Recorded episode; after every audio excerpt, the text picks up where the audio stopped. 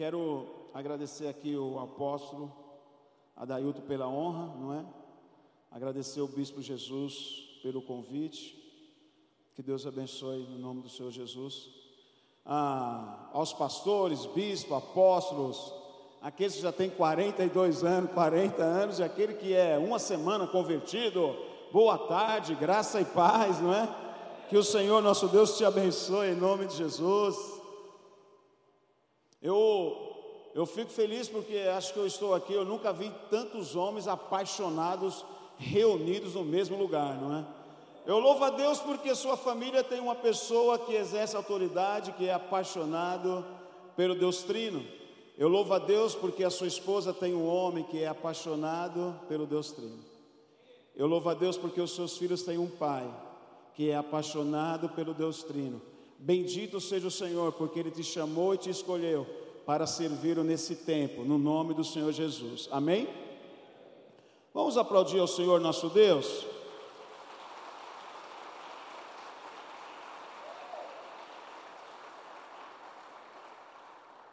Ah, você já perguntou o nome do irmão que está ao seu lado? Ainda não? Por favor, pergunta aí.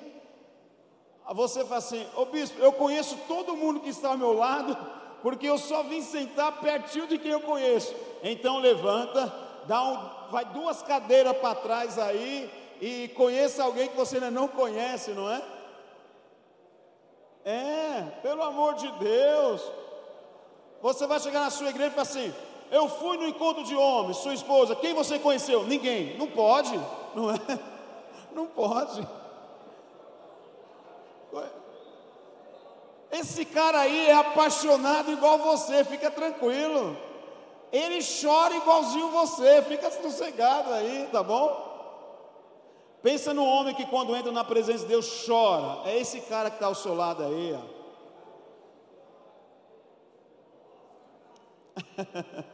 Amém. Oh.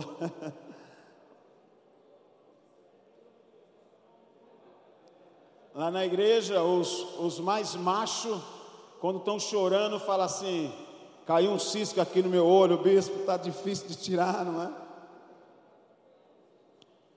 Nós estamos, estamos servindo a Deus lá em Taipas, não é? É o bairro onde nós estamos servindo ao Senhor ali. Temos, é, Deus tem nos dado a graça de pastorear um rebanho lá. Tem alguns irmãos de Taipas, né? Fala assim, ô, faz bastante barulho, ô! Esses cabra abaixo aí de Taipas, né? Rodamos 200 quilômetros para chegar aqui. Eu pensei que fosse mais longe, mas é perto.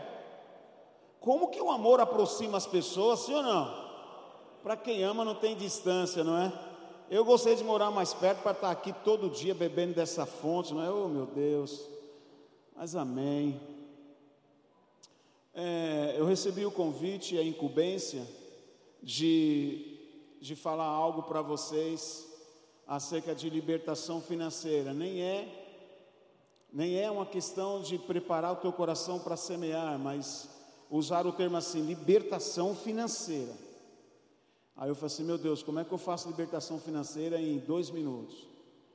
Então, eu creio que Deus vai fazer alguma coisa aí na sua vida rapidinho.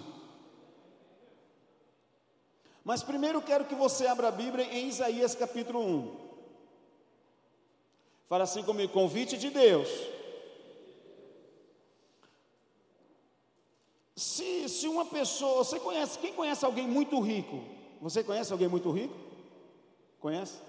Se esse cara que é muito rico chegasse para você e falasse assim: Você quer montar uma parceria comigo? O que, que você falava para ele? Como é que é? Como é? Tem gente moderninha que demorou. Eu estou numa reunião de jovens agora. Meu, eu não sabia que tem tanta, tanta gente moderninha assim, desse jeito, não. Demorou, é isso mesmo, demorou. Porque, oi? Fechou.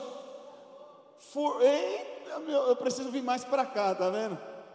Então, aí alguém muito importante, extremamente rico, poderoso, influente na cidade, chega para você e fala assim: pô, eu quero ser o seu parceiro. Você abre um sorriso e fala: Fiz a vida.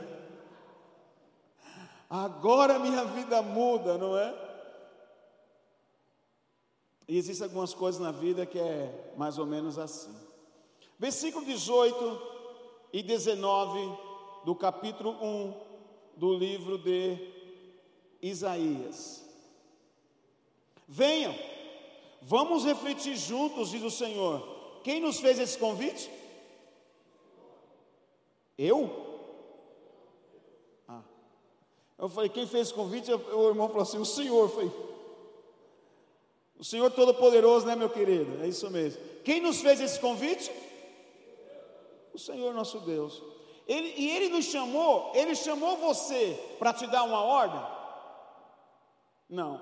Ele chamou você e te deu uma imposição? Não. Ele chamou você para pensar, refletir. Porque libertação financeira não se dá por uma ordem, nem por uma exigência. A libertação financeira se dá por um entendimento. Porque eu posso chegar aqui e falar assim: demônio, sai! Demônio sai. Daí chega lá fora, demônio, ah, você voltou? Vem aqui, vamos bater um papo de novo. Quem já expulsou mais de uma vez demônio em alguma pessoa? Mais de uma vez? Tem gente falando, vixe. Porque a libertação não é uma questão de você dar uma ordem e o demônio sair, é um convite a refletir sobre algo, é um convite sobre você entender algo, porque a verdade é que gera uma libertação profunda sobre nós. Isso eu digo em qualquer área da nossa vida, como marido, como pai, como mãe, como filho, enfim, como homem. É o entendimento de algo que nos faz libertar. Por isso Jesus diz: Conhecereis a e a verdade então Deus chega assim para nós e fala assim: ó, vem aqui, vamos refletir sobre algo. Aí ele começa sinalizando uma coisa: embora os seus pecados sejam vermelhos como escarlate, eles se tornarão brancos como a neve. Embora sejam rubros como a púrpura, como a lã se tornarão. Fala assim comigo: Deus me convida e remove os impedimentos. Deus está falando assim: se você acha que eu não posso fazer por causa de alguma situação de pecado, eu quero dizer para você que eu posso remover. Se você acha que eu não posso fazer alguma coisa por você, porque você não tem isso, não tem aquilo, outro, ou não surgiu uma oportunidade no seu entendimento, eu posso remover isso. Se você acha que eu não posso fazer porque você acha que não merece, eu posso remover isso. Se você acha que eu não posso fazer porque você já errou demais, eu posso remover isso. Então Deus começa a nos fazer um convite, e a primeira coisa que Ele diz é: não aceito desculpas. Ele nos convida, ele nos convida para refletir e diz: eu não aceito desculpas. Refletir sobre o que? 19. Se vocês estiverem dispostos a obedecer, comerão os melhores frutos dessa terra. Eu convido você a abrir a Bíblia no livro de Provérbios. Provérbios, capítulo 13.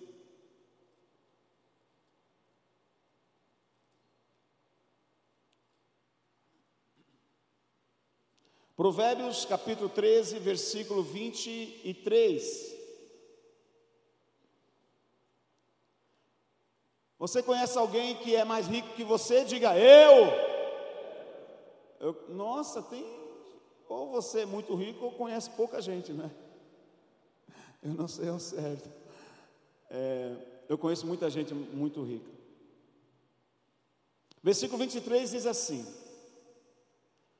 A lavoura do pobre produz alimento com fartura mas falta de justiça, ou a falta de justiça, justiça aqui significa juízo, entendimento, não retidão, mas entendimento, juízo, bom senso, compreensão, ter prudência para fazer. É isso o que essa palavra juízo ou justiça significa aqui.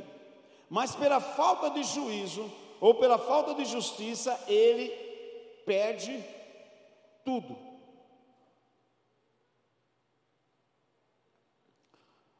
Talvez você já olhou assim e falou assim: Meu Deus, Se eu tivesse a oportunidade que aquela pessoa tem, ganhasse tanto que aquela pessoa ganha, uau! Eu seria muito feliz, eu seria muito abençoado. Eu faria muita coisa. A primeira coisa que eu quero que você entenda é que a necessidade de Deus nos libertar financeiramente acontece por causa de algumas coisas.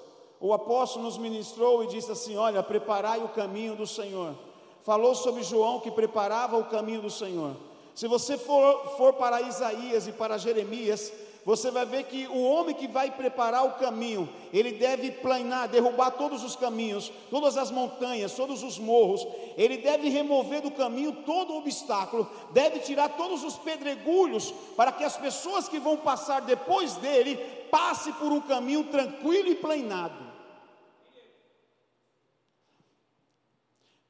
Hoje nós estamos aqui porque Deus está não apenas querendo te usar para você preparar o caminho para o Senhor, mas também preparar o caminho para a tua família, o caminho da prosperidade, da bênção para a tua família.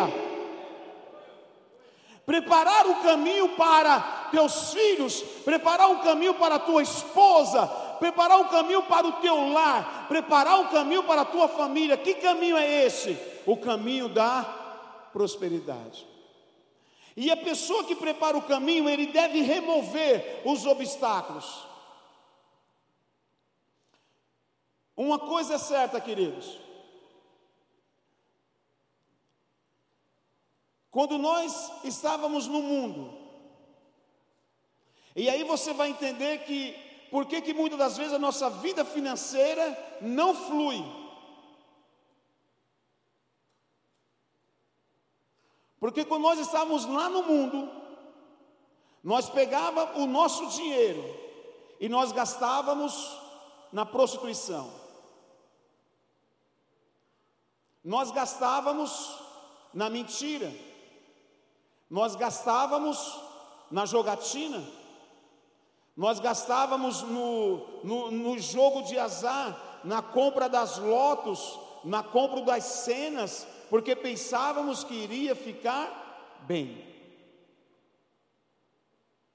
Nós frequentávamos bares e gastávamos na bebida, nas orgias. Quantos lá no passado tiveram uma vida assim? Levante a mão, só para testemunhar, levante a mão. E o Senhor te libertou. Aleluia. Você não é mais esse homem que você era. Eu costumo dizer que talvez nós não sejamos ainda perfeitos, mas já não somos mais quem éramos. Nós já não somos mais quem éramos. Talvez tem muita coisa em nós para mudar, mas com certeza já não somos mais quem nós éramos lá no passado. Você não é mais o homem que você era lá no passado. Louva a Deus por isso. Agora você entenda uma coisa: tudo isso que você praticava, o que que existia, o que que te dominava, o que que te influenciava? Demônios espíritos malignos.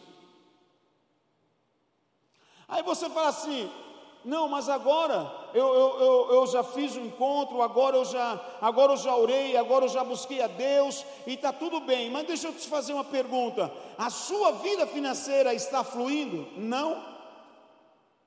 Existe uma amarração. Aí você fala assim: mas é que é, eu já cheguei diante do Senhor e falei assim: Senhor, perdoa todos os meus pecados. A gente peca no individual, mas se arrepende por atacado, não é? Sim ou não? Você vai lá, você comete um pecado por vez, não é? Mas na hora de se arrepender, você não quer nem lembrar daquela besteira que você fez. É que você faz, Senhor, me arrepende, tem misericórdia de mim, não é? E a libertação é necessário que haja um arrependimento específico. Porque tudo aquilo que você ainda não se arrependeu, não confessou com a sua, com a sua boca, ainda existe uma legalidade.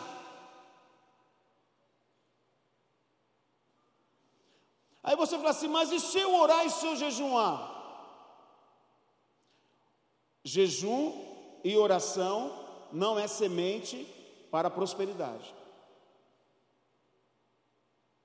Você conhece alguém que ora e jejua muito, é santo, mas pede dinheiro emprestado?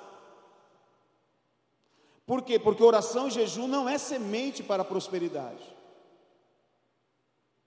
A oração e jejum resolve outras coisas, mas não te faz prosperar.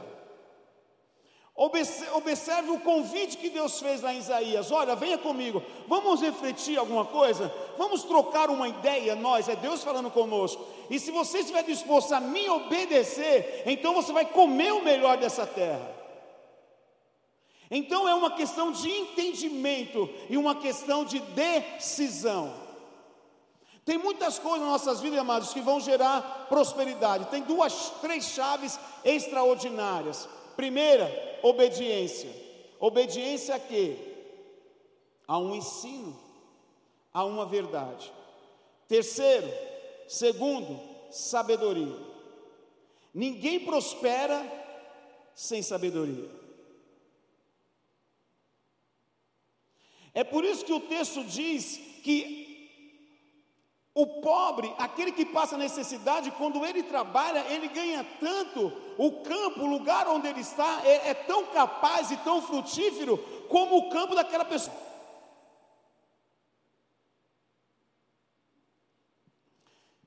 E, e uma das coisas que eu poderia dizer assim, chamar como sabedoria, seria assim: entender o momento, entender as oportunidades. Porque só uma pessoa sábia é capaz de entender as oportunidades. Você está aqui, é uma oportunidade que Deus gerou para você. Você está aqui, é uma oportunidade que Deus gerou para a tua vida, para a tua família. Ele quer mudar alguma coisa. Então é uma oportunidade. Agora, as oportunidades ela sempre se manifesta não do jeito que nós queremos. Tem oportunidade que Deus nos deu que se manifestou através de um problema. Porque eu costumo dizer que cada problema que você resolve é uma recompensa financeira que você ganha. Tá, a tua empresa te contratou para quê? Para você ir lá ficar sentado comendo e bebendo ou resolvendo o problema? resolver o problema. Não é? Se você for para a sua empresa e não resolver o problema, você, você tem direito ao teu salário? Você tem que resolver aquilo lá. E eu vou falar uma coisa para você, homem. Quando você estiver diante de um problema, você vai olhar e falar assim: Meu Deus, eu estou diante de uma oportunidade. Eu vou resolver isso e uma chave vai ser gerada na minha vida. Porque às vezes, quando nós temos problemas, sabe o que, é que nós fazemos? Transferimos. Quantos aqui já chegaram para a esposa e falaram assim? A esposa contou um problema e você resolva. Não levante a mão. Aí você chegou para ela e falou assim: resolva, o problema é teu. Olha só, você estava diante de uma oportunidade de receber o favor de Deus quando resolvesse aquele problema. Você cresceria em prosperidade, autoridade e sabedoria. Eu, esses dias eu estava pensando assim, eu falei, Senhor, tem alguma coisa errada nesse mundo. Eu fui lá em, lá em, em Juquitiba, apóstolo, é, tem uns pastores que pediram cobertura espiritual. E eu, a contragosto, acabei aceitando um. É, os outros eu falei que, que, não, que não ia aceitar. E dois, muita relutância, mas uma voz muito forte no meu interior, eu acabei aceitando.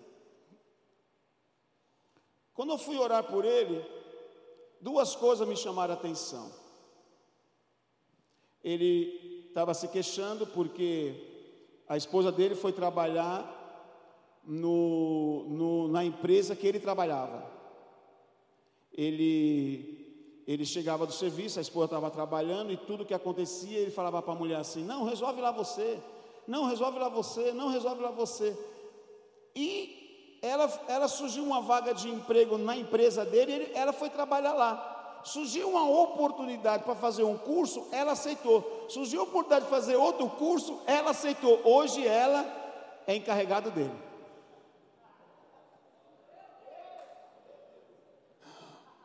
E o homem estava possesso. Por quê? Porque agora ele, ele, ele não saiu, ele tinha que obedecer ela na empresa e em casa virou um campo de guerra. Aí eu falei assim, querido, você foi dando tanto problema para resolver, e ela foi resolvendo tantos problemas, agora ela domina o dinheiro e a autoridade. Ela ganha cinco vezes mais que ele. Então, quando você resolve um problema, você está adquirindo riquezas.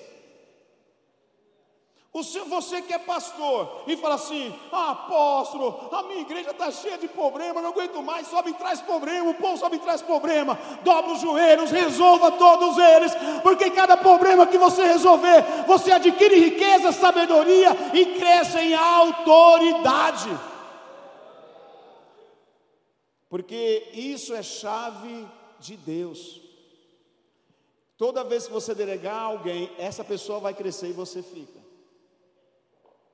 Então, a sabedoria é uma forma extraordinária de crescimento. Agora, ela, ela se manifesta para nós de muitas maneiras. Então você fala assim: por que, que isso não vai? Estou falando, tem a questão da sabedoria, tem a questão da oportunidade, que às vezes a oportunidade aparece como um problema, às vezes a oportunidade aparece como um desafio. Agora, tudo que você precisa saber é que resposta eu vou dar para essa oportunidade que eu estou tendo. Se Deus sinalizou para você que em alguma área da sua vida precisa de libertação, demônios ainda têm controle sobre, sobre essa área, e você não vai chegar e falar assim: não, eu, eu, eu, eu, eu acho que eu não preciso, não. Você é homem. Atrás de você existem muitas pessoas, você exerce autoridade sobre muitas coisas. Você exerce autoridade na sua casa. Você exerce autoridade talvez no seu, no seu emprego, sendo chefe, sendo patrão, sendo encarregado, supervisor, eu não sei. Talvez você tinha, tenha muita coisa a quem você dá ordem. Talvez você tenha, se não tem ninguém, pelo menos você tem um filho. Para dar uma ordemzinha lá de vez em quando. Você exerce autoridade sobre muitas coisas. Agora imagina se você estiver plenamente liberto quando você exercer uma autoridade em libertação, a sua vida financeira transcorrer para a tua família com liberdade, a bênção de Deus fluir para a tua família com liberdade. Como é que você, como é que nós vamos exercer autoridade se nós ainda somos cativos? Nessa tarde nós rendemos ao Senhor todas as nossas posições. Todas as autoridades que nós temos em qualquer área da vida rendemos ao Senhor, e estamos diante daquele que é maior do que todos nós. Falamos, Senhor, precisamos de Ti, mas você vai sair daqui, você vai para a sua casa, e Deus está falando para você: você vai para a sua casa liberto, essa vida financeira vai sair, esse demônio vai sair, as coisas vão acontecer na sua casa, em nome de Jesus. Para isso Ele nos fez o convite, vamos refletir. Vamos pensar juntos.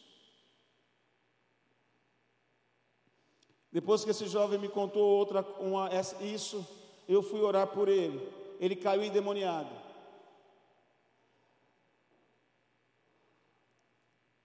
E é engraçado, o que me assustou é que depois conversando com o casal, fiquei recebi a informação de que ela para dizimar tirava o dízimo do, dinheiro da compra, porque ele não aceitava que desse.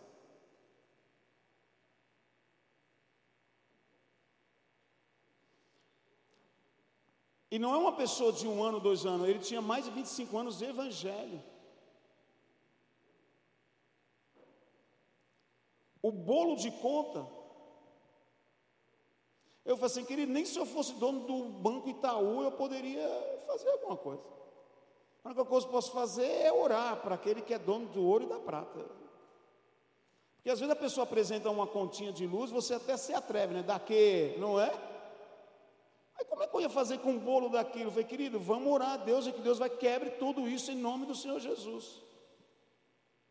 Então a pessoa ora, jejuma, pregava, pregava nas igrejas, mas tem uma vida financeira totalmente nas mãos de Satanás. E por que, que o diabo não quer que nós venhamos ter um entendimento que nós precisamos ser libertos disso? Porque ele quer que o dinheiro continue nas trevas, aonde nós sempre levamos nosso dinheiro para lá. Sim ou não? Sempre levamos. Então, o que, que nós faremos nessa tarde? Senhor, eu me arrependo de cada dinheiro, cada centavos que eu gastei na prostituição. Me arrependo pela prostituição e pelo dinheiro que eu gastei lá. Por cada copo de cerveja, cada dinheiro que eu gastei, eu me arrependo. Se arrependa. Confesse. Seja claro. Você vai perceber que quando for dado a ordem, o comando, você vai perceber como muitos demônios irão se manifestar. Quantas sensações estranhas irão surgir. Porque o diabo não quer que, você, que nós sejamos libertos nisso. Esses dias eu estava com, com o apóstolo Almir, ele veio fazer um seminário lá na, na Ifizibá. Ele veio nos Estados Unidos para cá, ele prega lá um, há uns 20 anos, mais ou menos, a igreja dele. E depois do seminário nós fomos passar um tempo junto. Aí depois eh, nós estávamos na mesa tal, ele tirou um relógio, acho que foi na terça-feira isso, terça-feira de manhã. Ele tirou um relógio e me deu um relógio. Aí eu ganhei aquele relógio, e falei, aleluia. Primeira coisa que me veio na mente, vou ver quanto vale esse negócio. Aí depois cheguei à noite em casa, doutor Google, sabe tudo sobre relógio esse cara. Eu não vou falar o valor, mas era mais de mil. Eu falei, olha, ganhei um presente bacana. Uau, amém. Aí eu fui, eu, eu, eu fui visitar esse camarada que eu estava falando para vocês. Aí depois que eu orei, libertei, abençoei ele e tal, amém. Ele enxuga as lágrimas, demônio sai, a esposa chora, amém, glória a Deus, aleluia. Obra feita, feliz da vida. Eu viro as costas, dê para ele o relógio. Sabe quando você ouve uma voz e você vai assim, isso não vem de Deus, não? É? Aí você fala assim, nossa, eu estou aqui debaixo desse manto, o diabo soprando coisa na minha cabeça, né? Aí eu Dei mais um passo, dei o relógio. Aí eu falei assim, querido, deixa eu te fazer uma coisa. Tirei o relógio do pulso, ele cresceu o olho assim no relógio. Né? Falei assim, é teu. Ele falou assim, não, não, não precisa, bispo, não precisa. Eu falei assim, não, é teu. E eu vou te falar uma coisa. Você vai passar a andar no tempo de Deus. Os mistérios de Deus não serão mais segredos para a sua vida tudo aquilo que está no coração do Pai para você será revelado e você vai caminhar debaixo dessa revelação em nome de Jesus. Aí ele voltou a chorar de novo. Deu glória a Deus, eu fui embora. Eu lembrei do relógio agora, que eu não lembrava mais, não é? Porque às vezes, Deus, eu tenho a impressão que às vezes Deus nos dá coisas, nem é para ficar conosco, é só para fazer com que isso chegue em outro destino. Se você entender que toda a riqueza que Deus te dá é para você acumular, você não entendeu o que é prosperidade em Deus. A prosperidade que Deus nos dá tem duas chaves muito interessantes, quero só mencionar uma. É para que você possa proporcionar momentos bons a outra pessoa. É como se Deus quisesse, através de você, manifestar a generosidade dele para outra pessoa. É por isso que eu perguntei para você: olha, se alguém perguntar, eu sou alguém muito rico, eu sou um bom empresário, eu sou bem sucedido, e chamasse você para ser seu sócio, você falou que ia. Nós estamos diante do Deus do ouro e da prata, falando assim: vem comigo, quero ser seu parceiro, quero estar contigo em tua finança, vem comigo. Você disse que se fosse alguém de carne e osso, diria sim, e ficaria feliz. E sendo Deus, qual a sua reação? E sendo Deus, qual é a sua reação? A Bíblia em Provérbios diz que aquele que retém o que deveria dar empobrece. Tem coisas que Deus nos dá só para fazer chegar em outras mãos, em outro destino, porque Deus quer sinalizar algo para outras pessoas. Agora eu te pergunto: como é que você vai preparar o caminho da tua família da prosperidade, se nós estamos ainda com as nossas finanças nas trevas, com o nosso coração nas trevas e ainda somos egoístas e avarentos? Estamos preparando o caminho para os nossos filhos? Então remova todo impedimento, remova todo, toda, toda área que ainda esteja nas mãos de Satanás, será removido dessa, dessa, das nossas vidas nessa tarde, em nome de Jesus. Todo pensamento que não colabora com o reino de Deus e com a tua prosperidade e com a revelação de Deus para a tua vida, será removido nessa tarde, em nome do Senhor Jesus. Toda falta de sabedoria será removido nessa tarde, em nome do Senhor Jesus.